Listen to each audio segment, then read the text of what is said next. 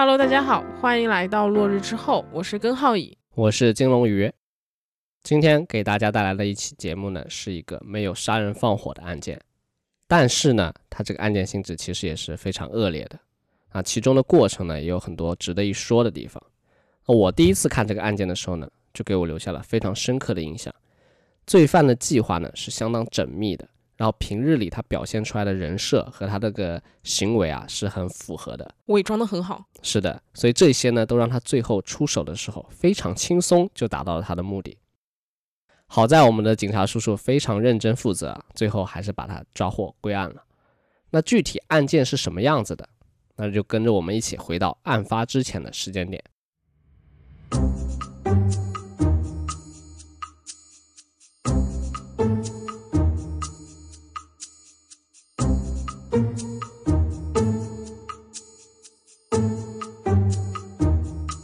二零一九年五月份，在南京呢有一家建筑公司，他当时呢正处于一个业务扩张的阶段，啊，就接了很多新任务啊，或者说要搞一些什么新的东西，于是呢就新开了几个坑，想要招贤纳士。其中呢有一个岗位就是财务相关的岗位。那由于公司在当地啊其实也是算小有名气了，效益也不错，一时间呢就收到了很多人的简历。那在这些如雪花般飘来的简历中呢。就有一个简历引起了 HR 的注意。哎，这简历有什么特别的地方吗？这个人呢是毕业于中国人民大学，哦，本硕都是人大，那很厉害啊。对的，而且都是财务相关的，就是非常对口的专业。嗯，那硕士毕业的时候呢，他拿的是会计学的硕士学位。不光学校好，他工作的经历也不错。毕业之后呢，直接去了一家北京的国企，一待就是八年，没有任何的跳槽经历，这简历非常干净。那工作经历中的那些项目其实也是非常有含金量的，于是呢，这就引起了老板孙健的重视。他决定亲自面试这个人才索南。在面试的过程中呢，孙健除了问了一些财务方面的问题之外呢，还问了一些关于跳槽原因的问题。那索南不仅在专业的问题上对答如流，回答的十分到位，他在跳槽这个原因上解释的也非常完美。他说他是单亲家庭里面长大的，父亲去世的早。母亲呢，一个人把他拉扯长大，现在呢，在南京做了一个就是奢侈品那种柜台。他之前呢，每个月都要从北京飞回来看望母亲。现在母亲年纪大了，所以他就想着，哎，我能不能回到南京啊？这样子更方便照顾母亲嘛，距离比较近，也能够增加一些母子之间共同的回忆。那孙健听完啊，非常感动，真是个人才啊！你说对老东家八年不离不弃，现在这个。跳槽非常频繁的年代里面呢，这是算是非常难得的特质了，对吧？忠于公司。那要不是母亲年纪上来了，估计也不会跳槽回南京。自古以来呢，忠孝难两全。那现在这个时间点，他选择了孝顺，他也是一个非常不错的人。嗯，那再加上两个小时的面谈中，老板呢了解到索南这个人专业度非常高，就还懂得公司的管理，还知道如何投资。甚至呢，在老东家还留下了一些资源人脉，简直是完美候选人啊！确实，那孙健立马就决定，这个可是一个不可多得的人才，一定要给他拿下，帮助公司呢更好的把这个业务铺开来。于是呢，索南就顺利的以财务人员的身份啊进入了公司，月薪两万。那初入公司的索南，很快呢就在这个公司里踩熟了地皮，他和周围的同事关系非常融洽，人缘非常好。就大家对他的评价都是非常高的，说他是一个高富帅，很聪明，非常热心，个人能力非常强。总之，他就很厉害。财会相关的专业呢，他也很精通，法律也很精通，公文写作呢也是信手拈来。那除了这些之外，他还非常了解电脑。办公室里很多时候电脑出了问题，都直接叫他来帮忙，IT 都不用叫了，就很快啊，就在隔壁叫来就能帮忙了。那除了同事们夸奖他之外呢，老板对他的评价也很高。那进公司没多久，他就展现了专业的一面。他帮助公司处理了很多之前的历史遗留问题，工作非常出色。在第三个月的时候呢，就被任命为公司的财务总监了，真的很厉害啊！这个升职速度非常快。那之后呢，他又帮公司打赢了两场官司，还主持了两个外地的投资项目，那个投资项目的金额也非常大，都是上亿的项目。那他还跟老板提出了一个方案构想，就针对目前呢公司里面的管理体系。需要将财务审批流程中的二级复核呢变成三级复核，加强公司内部的流程透明和安全。那由于这些出色的表现，公司领导层都纷纷赞叹：老孙这回是捡到宝了呀！这个年轻人这么优秀，就得好好培养，公司的未来可就靠他了。可以直接让他做老板了吧？要不这么优秀？那那优秀归优秀，打工人的地位还是不可撼动的，好吧？那反正就这样啊，公司的项目呢，一切非常正常，顺风顺水。很快时间就来到了年底，由于当年的这个项目绩效不错，公司呢就是盛大的举办了一次公司年会。年会上所有人都是面挂笑容，喜气洋洋的。就大家都知道嘛，啊，今年业绩不错，年终奖肯定少不了。年会上呢，老板呢也是专门当着大家的面啊，狠狠地夸赞了一番索南，然后也问他现在准备怎么过年。索南就说：“哎，他准备春节期间呢，带着女朋友去英国度度假，也算是给自己辛苦了大半年啊犒劳一下。”孙健听完呢，笑着拍了拍他的肩膀，说：“好好干啊，公司领导层都很看好你，明年再创辉煌。到时候呢，你再带女朋友出去玩，公司给你报销，最好不是大饼啊。”反正就这样热闹的气氛中呢，大家就结束了这个年会，开始了春节的休假。他们这个春节休假的时间比较长，比我们可长多了。我们现在连除夕都没得休。当然，这也可能是他们平时休息时间少换来的。就他们一直到二零二零年的二月十号元宵节以后了，公司才正式开工。好羡慕哦。对，那新年新气象，经过了漫长的休假嘛，同事们要慢慢的恢复过来，啊，重新进入工作的状态。所以一开始他们就梳理梳理这个工作计划，看看项目进度啊，看看有什么供应商的账到期啦，或者怎么样要支付一下。这不看不知道呢，一看吓一跳，公司里的账面上一千九百万的公款。不翼而飞了啊！对，这一千九百万可是全公司的现金储备了，就是项目的启动资金啊，什么合作伙伴的货款，还有全公司四百多人的工资都在里面啊！不光是这些，这钱里面还有老板准备捐给湖北灾区的十万哦，就当年二零二零年嘛，对。但这要是出了问题，公司的运营就会出大问题，很有可能这个现金流就会断掉，公司嗯可能就黄了。那财务人员看了之后呢，非常慌张，一开始以为是系统问题，就没刷出来嘛。但是呢，再三确认之后，这个账户金额还是不对，于是立马就和老板孙健汇报了这个事情。孙健听完，第一反应就是，是不是搞错了呀？过年期间怎么可能钱会被转走啊？公司里的公账打款可是没那么容易的呀，需要三级审批，有三个 U 盾，还有一套复杂的手续和流程才能跑通。三个 U 盾召唤一次打款是吧？对，那这个公司。春节期间也没人上班呀，对吧？人都不在公司里，怎么可能发生这种事情啊？老板就觉得不可思议，那他就说：“你要不再去这个财务的电脑上再去查查看，到底怎么回事？”那此时财务就发现，财务室里面的电脑全都连不上网了，并且呢，公司的网银 U 盾也全部坏了。你说这一系列事情是不是太凑巧了，太不可思议了？我打工这么多年，从来没看过这种情况。当然，你又不是财务人员。然后呢，公司里的财务人员立马就打电话去和银行沟通了这件事情，才真的确认一千九百万真的是的的确确没了，之前就被人转走了。那老板赶紧就想到，我要马上联系索南呀，这个财务总监出了这样的问题，对吧？他肯定要帮我解决啊。之前就是他设计的三级审核，理论上也只有他才能。接触到这三个 U 盾，他对这一套机制是最熟悉的，能力也最强。现在公司这个大麻烦，得看看他有什么思路。但是呢，老板打电话给索南，却一直都没有联系上他。因为之前索南不是说春节期间要去英国吗？和女友一起度度假。老板就觉得呢，现在联系不上，可能是时差的原因，也有可能。对，那现在出了这个事情，还是关乎公司生死存亡的事情，怎么办？那只能先报警了。警方接警之后呢，也来到了公司进行调查，了解了刚刚说的那些信息。除此之外呢，警方也去银行了解了这笔钱被转走的时间。银行说，在一月二十四日下午，这个钱就被人转走了。这听上去像是正常转款，是不是啊？对的。那既然是正常转款，那肯定是在公司里操作了，能用财务室里的电脑，然后配合三个公司的网银 U 盾进行操作。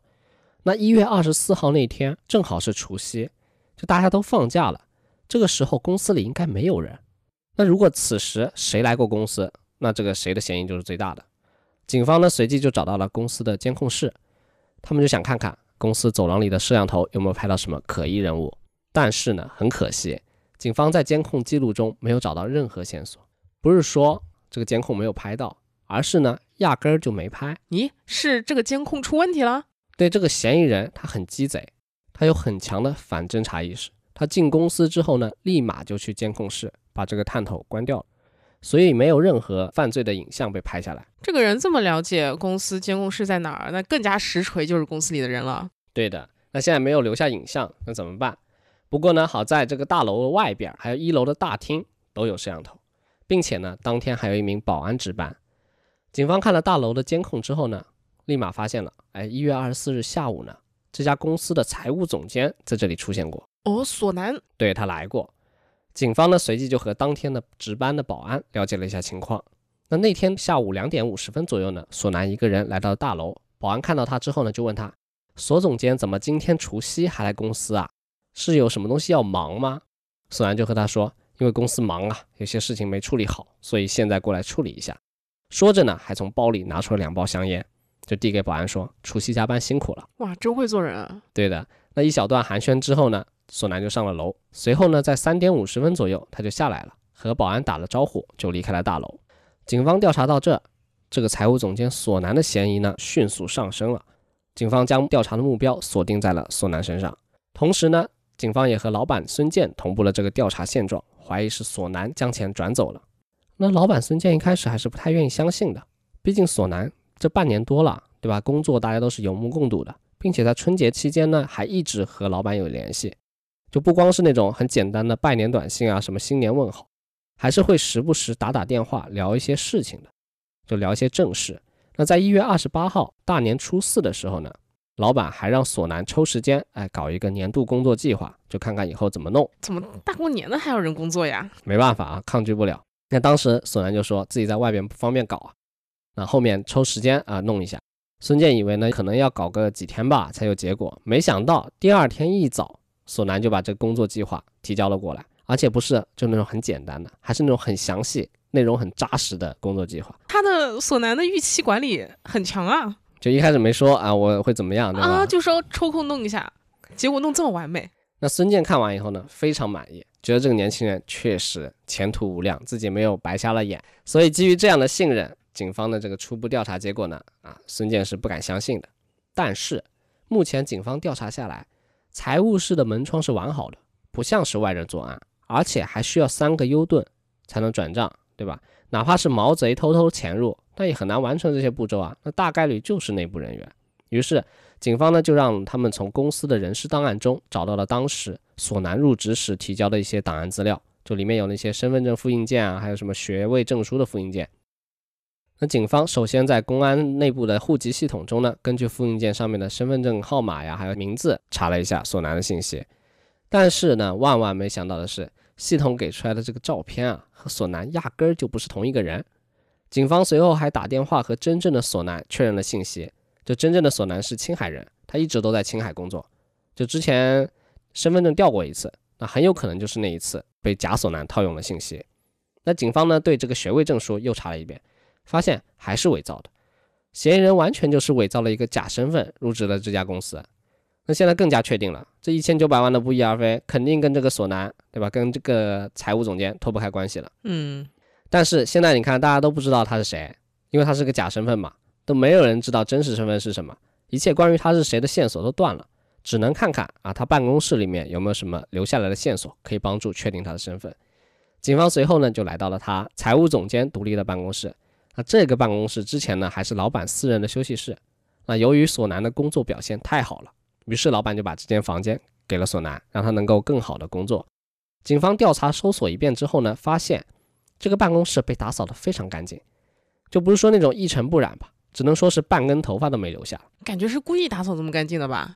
嗯，对的，就大家也知道嘛，就平时我们学习生活那些书桌、那办公桌上面那私人物品，那太多了，什么各种小手办啦、小的公仔啦、什么加湿器啊、水杯啊、什么茶杯、便利贴、办公用品一大堆，对吧？生活气息是拉满的。但是索南这个房间里面，一切关于索南自己的东西全被搬走了，平时用的文件夹、接触过的纸质材料、各种文具，还有他喝水的杯子都没了。这个像极了我要离职前的一个状态啊，就是把自己东西都陆陆续续带走，最后一天直接走人。但是你离职的时候，不可能一点生物检材都没留下来吧？这也是，这肯定是细心故意打扫过。对的，就现在呢，就给调查办案的民警呢摆下了一个很大的困难，就反侦查意识和打扫现场的这个执行能力也太强了。那既然现在还是没有办法确定嫌疑人的身份，那只能曲线救国了，再想点别的办法去寻找这个财务总监的轨迹。警方呢，于是就调取了公司周围的公共监控啊，去锁定嫌疑人的行踪。通过一番详细的翻看录像之后呢，发现，在距离公司三站地铁远的一个小区里，警方找到了他的住处。那现在这个可是个大发现，你找到住处的话，很有可能就能找到确定身份的线索了，对吧？警方立马就赶往了这个房子里面，开始调查。不过这一次呢，还是什么都没找到。房间里面和办公室一样，空空荡荡，什么东西都没有，什么日常生活用的毛巾、拖鞋、牙刷都没有。地面和家具里面也没有找到什么毛发之类的生物建材，太牛了吧！这人的反侦查能力，而且处理细节，一根毛发都不留，这很难做到。对我感觉他完全可以创业去做那种什么清洁保洁公司。对的，可以赚大钱，好吧？那警方就感叹这家伙太强了，这反侦查意识能力他拉满了呀。那距离现在巨款被卷走已经过了半个多月了，那这个携款潜逃的时间非常充裕，不会都已经跑到外国去了吧？一想到这里，办案民警就觉得完了，给大家留下的时间不多了，得赶紧取得突破性的进展了。但是目前的现状就是调查遇到了极大的困难，而线索都没有办法继续追踪下去了。警方之后呢，只能重新回到公司里面，从大家的口中去了解一下这个财务总监日常的行为是什么样的，看看有没有什么新的发现。那在这个调查了解之中呢，同事们确实反映了一些当时呢觉得没什么问题。但是现在发生事儿了，事后想来有点反常的事情。同事们说，索南不太喜欢参加集体活动，他不喜欢和人合影。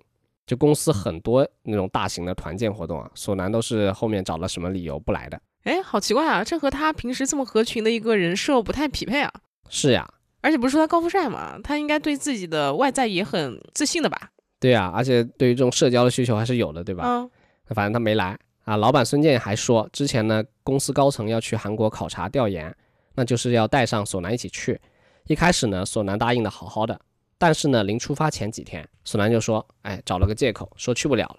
那当时临出发了，那领导层也没办法呀。那你说去不了了，那没办法，只能让他搁了，留在公司。另外还有同事说，索南平时都是高富帅人士，就在腰间别着一个奔驰的钥匙。但是呢，实际上从来没看见过他开车。嗯，对，他说自己的车子呢在北京没开到南京来，并且呢自己的驾照之前由于违章呢已经扣了六分了，只剩六分了，他不敢再开了。所以现在想来呢，这个奔驰的钥匙可能只是一个理人设的道具。拼多多九块九包邮，有可能，就反正他不开车，可能真的是不会开车，就一切都是假的。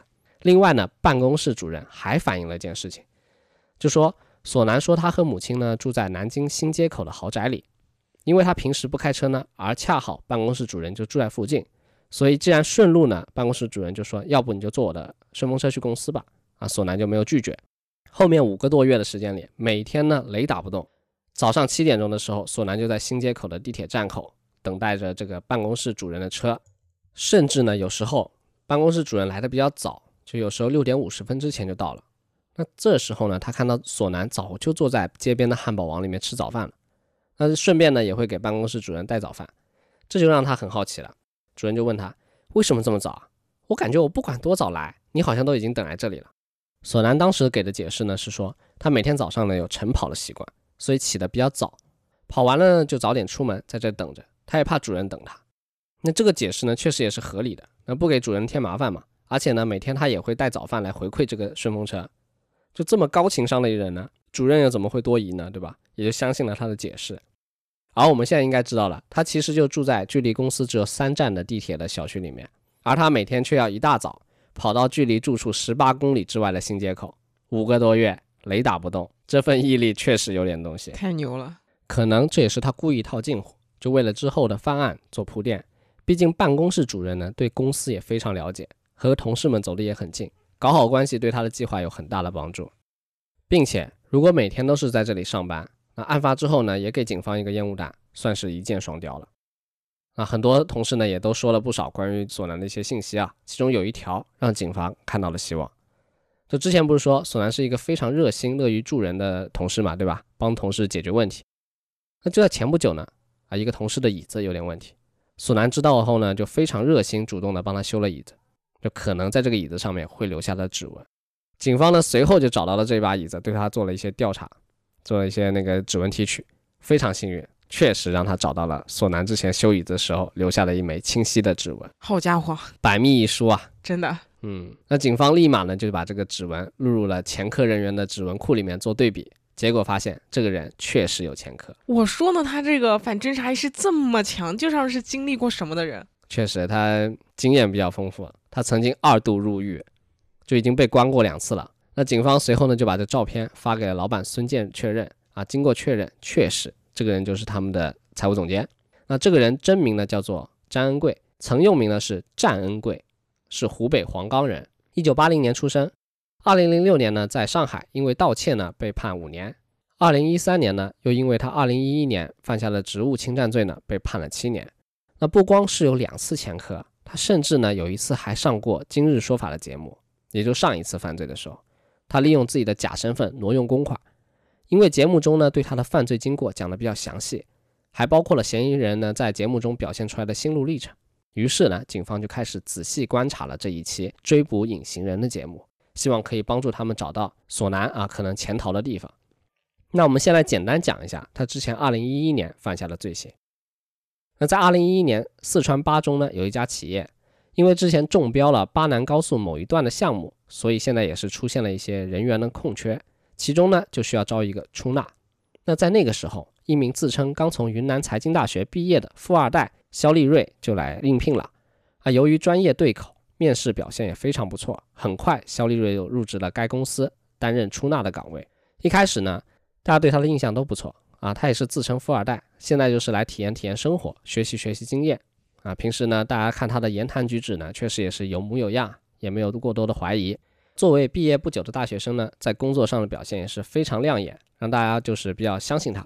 时间来到二零一一年九月八日，项目部的会计呢从成都出差回来，发现本来应该上班的这个肖立瑞人不见了，于是呢他就给他打电话，结果呢打了好几个都打不通，他一开始就没有太在意啊。但是呢，后来他整理办公桌的时候呢，发现柜子好像被人动过了，被人撬开了，其中的财务章不见了。他立马觉得情况不妙，于是他马上呢就跑去银行查账，发现账上七百多万被人转走了，并且银行还给了监控记录，七百万呢被分成了好几笔转走的，每笔最多八十万。那会计呢一眼就看出了这个取钱的人正是他们的出纳肖立瑞，但是公司要去银行取钱呢，得有三个条件。第一个呢，就是带有公司老总签字的支付审批单；第二个呢，是会计掌握的财务章；第三个呢，就是取款的优盾。那经过这个调查，肖立瑞是自己伪造了领导的签字，然后撬开了会计的柜子，啊，把财务章和优盾都偷走了。案发之后呢，民警就调查过程中发现了他盗用了别人的身份。肖立瑞呢，确实是有这个人的，而且肖立瑞也是从云南财经大学毕业的。真正的肖立瑞呢，毕业之后呢，就一直在昆明工作。从来没有去过四川啊，更别说去这个高速公路的项目部任职了。那另一边，民警调查之后呢，发现这个七百万呢是被转到了十个不同的私人账户，并且在同一天内全部提走了。监控中呢显示，取完钱这个假的肖立瑞在现场从容地将现金装进了旅行袋中，然后离开了现场。随后，警方就针对这十个私人账户开始排查，发现这些人全都是被盗用了私人信息，就完全和这个案子没有什么关系。警方呢就通过肖立瑞的通话记录找到了一条联系频繁的南充号码，发现呢这是一个女生，叫做阿梅，南充本地人。警方给她看了照片之后呢，女生很确定这就是她的前男友，他叫做王小磊。哇，王小磊这名字也是假，他还用假身份跟别人谈恋爱。是呀，就阿梅说他们是从社交网上认识的，前男友呢自称北京人，家里很有钱。这一次来巴中呢，是为了体验生活，锻炼自己。呃，不过在前几天呢，九月六号的时候，阿美收到了一条前男友的短信，说今后可能再也见不到了，就他要离开自己，他要呃回家继承他的家业了。对，说他反正就说阿美你不要伤心啊，并且嘱咐如果有警察上门为难的话，就说哎找律师解决，一切都和阿美没有关系。阿美当时呢很惊讶，但是一想到可能这就是渣男拙劣的分手理由。就他也只是生气而已，就没多想，毕竟日子还得过嘛。那这一次呢，线索啊，到现在还是断了。警方还以为能收获什么呢？但是呢，警方收获到了一个新线索，就是交往时用的这个假名王小磊，也是之前提到过的十个收款账户中的一个。那警方呢，就继续追踪王小磊的住宿行踪。就曾经有找到过相关的入住宾馆的信息啊，比如说在重庆入住过，并且他在重庆呢还找过黑车司机，什么棒棒挑夫帮他去运送这个装满现金的行李箱，随后呢又逃往了贵州的贵阳，但是很遗憾后面就跟丢了。为什么呢？因为这个嫌疑人非常狡猾，就他逃跑的过程中，他用不同的假名，就换了好几次身份继续逃亡。他用不同的身份呢去和租车公司租过不同的车，就自己开车跑路，就没有什么火车站的监控啊什么这种可以看了嘛，自己开车跑路，所以这让警方办案的难度大大增加了。那当地警方就意识到，仅靠这边自己的警力可能就不太能够解决这个案子了，于是呢，他就发了协查通报给各地的公安机关。就希望大家如果有嫌疑人的信息呢，可以协助调查。但是呢，这个协查通报发出去以后，也迟迟没有得到什么回应。这个嫌疑人仿佛人间蒸发一般，始终没有得到任何的线索。对我一开始就注意到他是二零一一年犯案，结果是过了两年才被抓到的，是吧？对的，就转眼一年多过去之后，到了二零一三年的年初，这个案件终于迎来了转机。就巴中警方呢，接到了湖南长沙市公安局的通报。长沙这边说，他们发现了一个疑似你们正在通缉的嫌疑人詹恩贵。怎么发现的呢？就是他们当地啊有一个办理身份证的，叫做罗军武的人。那拍照之后呢，不是留下了照片嘛？户籍民警呢越看越不对劲，越看越像网上的通缉犯张安贵。于是呢，就和巴中警方提供了这个线索。随后，巴中警方呢就请来了项目部的人，让他们来辨别是不是之前那个出纳。那经过辨认呢，确实是犯罪嫌疑人。这个不断用别人身份在过活的人终于现身了，那警方立即就根据办身份证时留下的两个常住地址，一个是广州的，一个是深圳的地址，追查了过去，发现啊这两个地址还是假的，只是两家酒店而已，并没有张恩贵的身影。哇，他真的这人真的好好好小心啊！对的，那就在这个时候呢，警方觉得这线索又要断了，但是呢，过了四五天。他们又收到了长沙公安局的消息，说呢，这个办证的嫌疑人要求把身份证的寄送地址改到青岛的某小区。哦，这里应该就是他真正藏身的地方了，因为毕竟是要寄身份证嘛。那他也有可能先寄到那边，公安局寄到那边，找个人代收，然后再帮他寄一遍呢。也是，我这脑子 做不了这种事情。那不是，反正呢，警方就决定啊，前往青岛去伪装这个送身份证的邮政人员，引诱嫌疑人出来。最终呢。警方成功的用电话将嫌疑人引诱下楼，实施了抓捕。由于这个事实证据啊非常确凿，张安贵呢就无从抵赖，只能束手就擒。随后呢，警方在他的住所找到了一个装满钱的箱子，清点之后只有四百余万了，这其余的赃款已经被挥霍掉了。最后呢，张安贵啊在二零一三年的时候被判处有期徒刑七年。由于在狱中表现还好，在服刑五年多之后呢就被释放了。那在释放之后，嫌疑人就来到了南京，应聘了，加入了节目最开始说的那个建筑公司当中，然后就发生了这个一千九百万巨款被盗的案情。那通过这个二零一一年的案件啊，通过今日说法的梳理，警方意识到了这个人的专业性。那前科就是这样的类似的案件，对吧？用了各种各样的假身份逃脱制裁了一年多，现在呢又给了十多天的逃亡时间，他不知道张安贵会不会早就跑了。可能是跑到国外去了。嗯，于是呢，警方就开始通过南京机场啊，还有火车站的视频资料去寻找张安贵的行踪。通过大量的查阅视频资料，最后发现张恩贵在二零二零年一月二十五日，也就是大年初一的上午，用了一个姓吴的人的假身份证，买了一张去深圳的火车票。那张恩贵在深圳应该是有他联系好的人，帮他从银行取钱的人。于是警方呢就组织了一个六人小组。立即奔赴深圳，来到当地银行查询了之前张恩贵的转账记录以及那个取款的视频，发现有两个年轻人在帮忙，就是在各大的银行网点里面取款，分批次取了很多很多次，一直到二月二日，一千九百多万全部取现成功。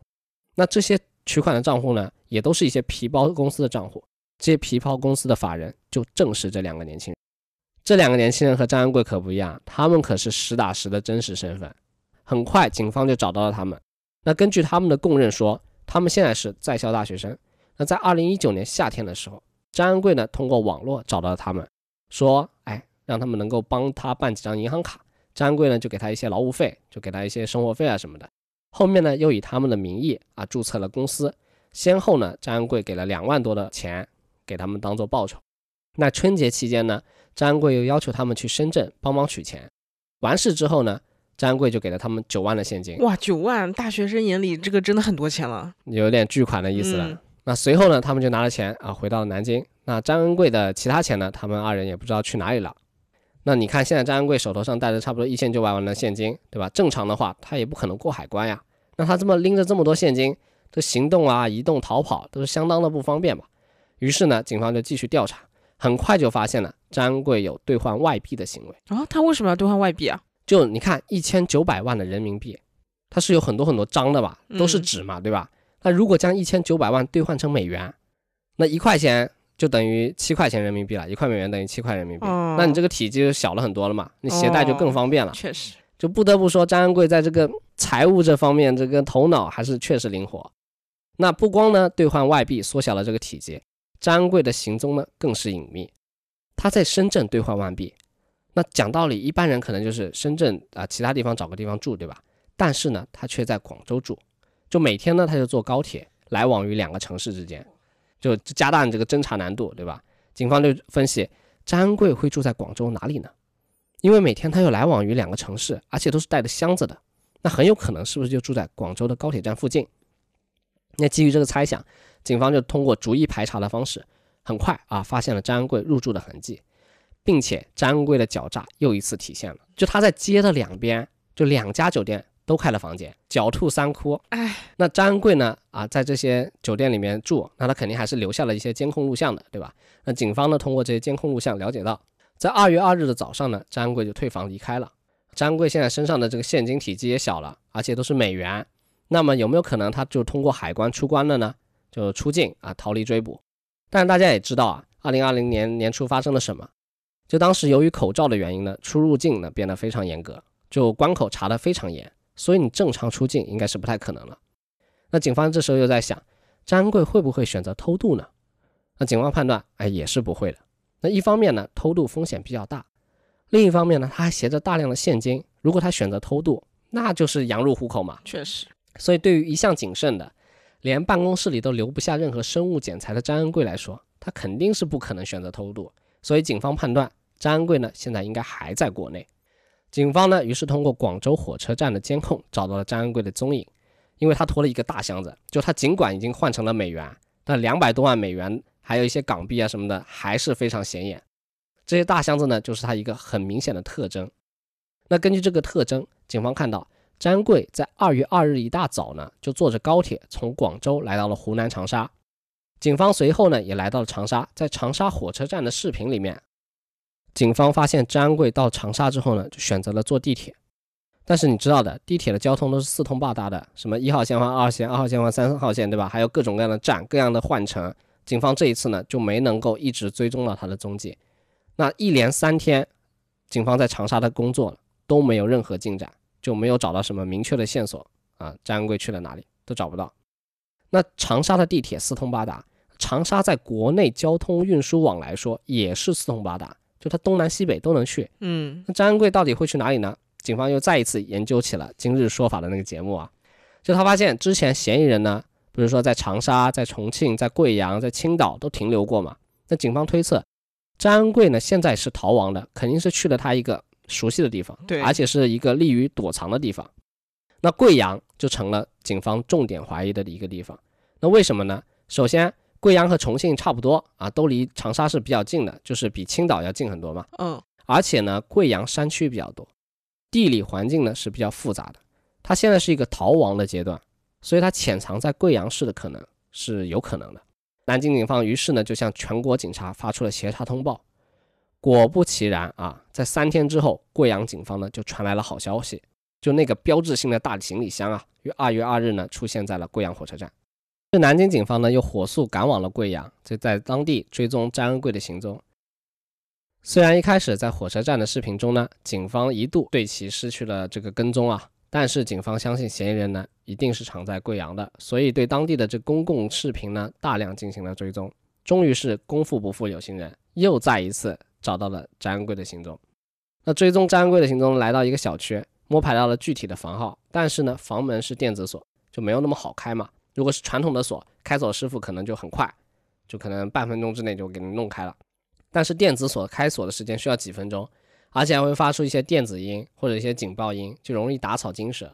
那几分钟的时间，什么事情都可能发生。万一嫌疑人啊为了毁灭证据，把钱一把火烧了，那公司的损失可就真的就追不回来了。那警方只能选择守株待兔，避免惊动嫌疑人。终于呢，在一次嫌疑人下楼拿外卖的时候，当时呢，虽然嫌疑人戴了假发套，做了伪装，但是依旧没有逃过蹲守民警的火眼金睛。民警火速出击啊，将嫌疑人控制在地。随后呢，在他租住的房间里面找到了一大袋子钱。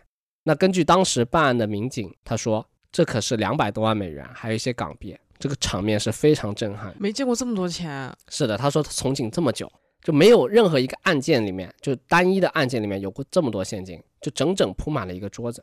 随后呢，警方呢就把这些赃款呢悉数清点归还给了受害公司。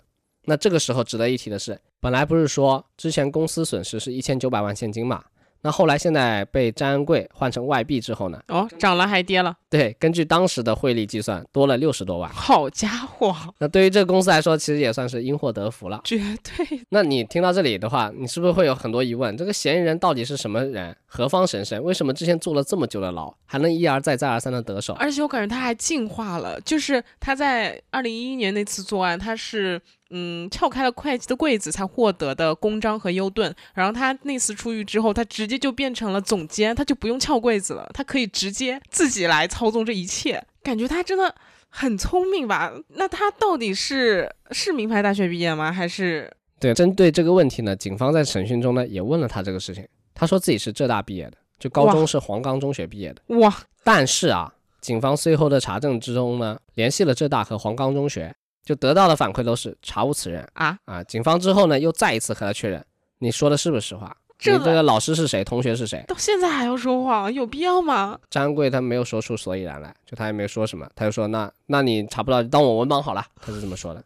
对，那关于这个事情呢，也有记者啊去了他的老家，问了他的老父亲，就说张贵到底是什么学校毕业的？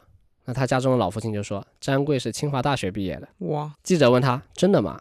老父亲说是真的。就他还替他交学费呢，并且呢，老父亲从家里拿出了一个印有清华大学 logo 的保温杯，说：“那这就是证据。”真的假的？那记者又问道：“张贵现在人在哪？你知道吗？”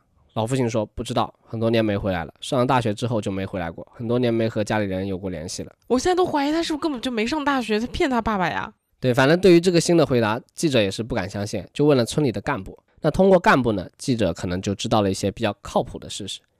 张安贵压根儿就不是什么大学生，他在中学毕业之后呢，就出去打工了。那张安贵父亲现在有些痴呆啊，所以很多事情啊有一些弄不清楚了。而张安贵的母亲呢，在他在四川服刑不久之后呢，就受不了这个打击，随后就病重去世了，独留老父亲一个人在家。那一个中学毕业生又是如何能够获得这种极强的财务能力，坐上这个财务总监这个专业性极强的岗位呢？是啊，而且表现还很出色。对的，所以根据张安贵说啊。那些都是他在监狱中里学到的，就他学了很多财会类的书籍，自学自学，就看很多注册会计师的书，就学到了很多财务和法务相关的知识。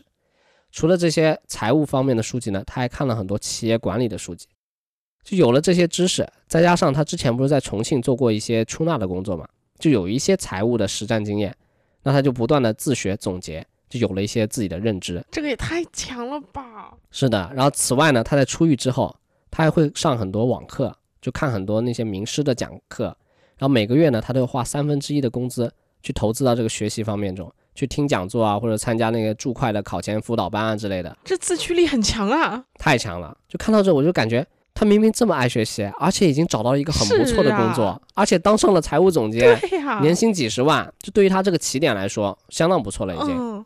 但为什么最后还是走上了不归路呢？要铤而走险去犯罪，这又为什么呢？张安贵说，就之前呢，他来南京是因为有个朋友叫他出狱以后来南京，但是呢，张安贵真的来了南京之后，打电话给这个朋友，朋友却不接电话，就怎么找都联系不上，张安贵呢就只能流浪街头，他就觉得朋友一定是看不起他，所以才不和他联系，所以呢，他就想赚快钱，就他要面子，就想赚快钱。但是我有点听了这么多之后，我有点现在已经不相信他说的任何一个标点符号了。对他的说法是这样说，所以说呢，他就在网上呢找了一个倒卖个人身份四件套的活，就干了几个月之后呢，他突然有一天就发现索南这个资料和他自己长得很像，就拿着他那个资料呢搞了假证去找工作。就一开始也是四处碰壁，有很多面试呢很顺利，但是呢最后的背调都过不了，他假证还是被发现了嘛。那只有在这家公司没有查那么严，所以让他混进来。那他进来之后呢，就看到有这么多流水，他就起了歹念，就想着，哎，我要一夜暴富。于是呢，就开始准备皮包公司，雇人呢帮他洗钱取钱。我觉得他应该一开始就是计划好的。对的，警方呢也不相信，所以就去调查了。那调查过程中就发现，他这个时间线是有问题。他应该是先是有了歹念，就注册了皮包公司之后呢，后面才进了这家公司。所以呢，之前在公司里的所有表现，都是为了获得公司的信任。就方便他在过年期间实施这个掏空计划，因为这个案件呢，张安贵就以盗窃罪被起诉了。而张安贵本人呢，有一些法律知识，他认为呢自己应该是职务侵占罪，就因为这两个罪其实有区别嘛，就盗窃罪的那个判刑会更重一些。然后他就说，哎，我是职务侵占，我不是盗窃。但是呢，本案的犯罪过程中，乍一看其实他是利用了什么财务总监的职位进行公款侵占嘛。实际上呢，他在获取这个优盾的过程中是有这种盗窃，就是偷盗，就是自己一个人去搞的这种盗窃行为。嗯，所以最后呢是以盗窃罪被判的。就二零二零年十二月二十一日，江苏省南京市中级人民法院一审判决张安贵呢犯盗窃罪，被判处有期徒刑十五年，并处罚金八十万元。那审判之后呢，张安贵说。这辈子最对不起的就是父母，真的。其次呢，就是对不起自己，他自学成才，付出了这么多，却没有好好把握。就想他父亲大，就是说大学之后就再也没有见过张恩贵了。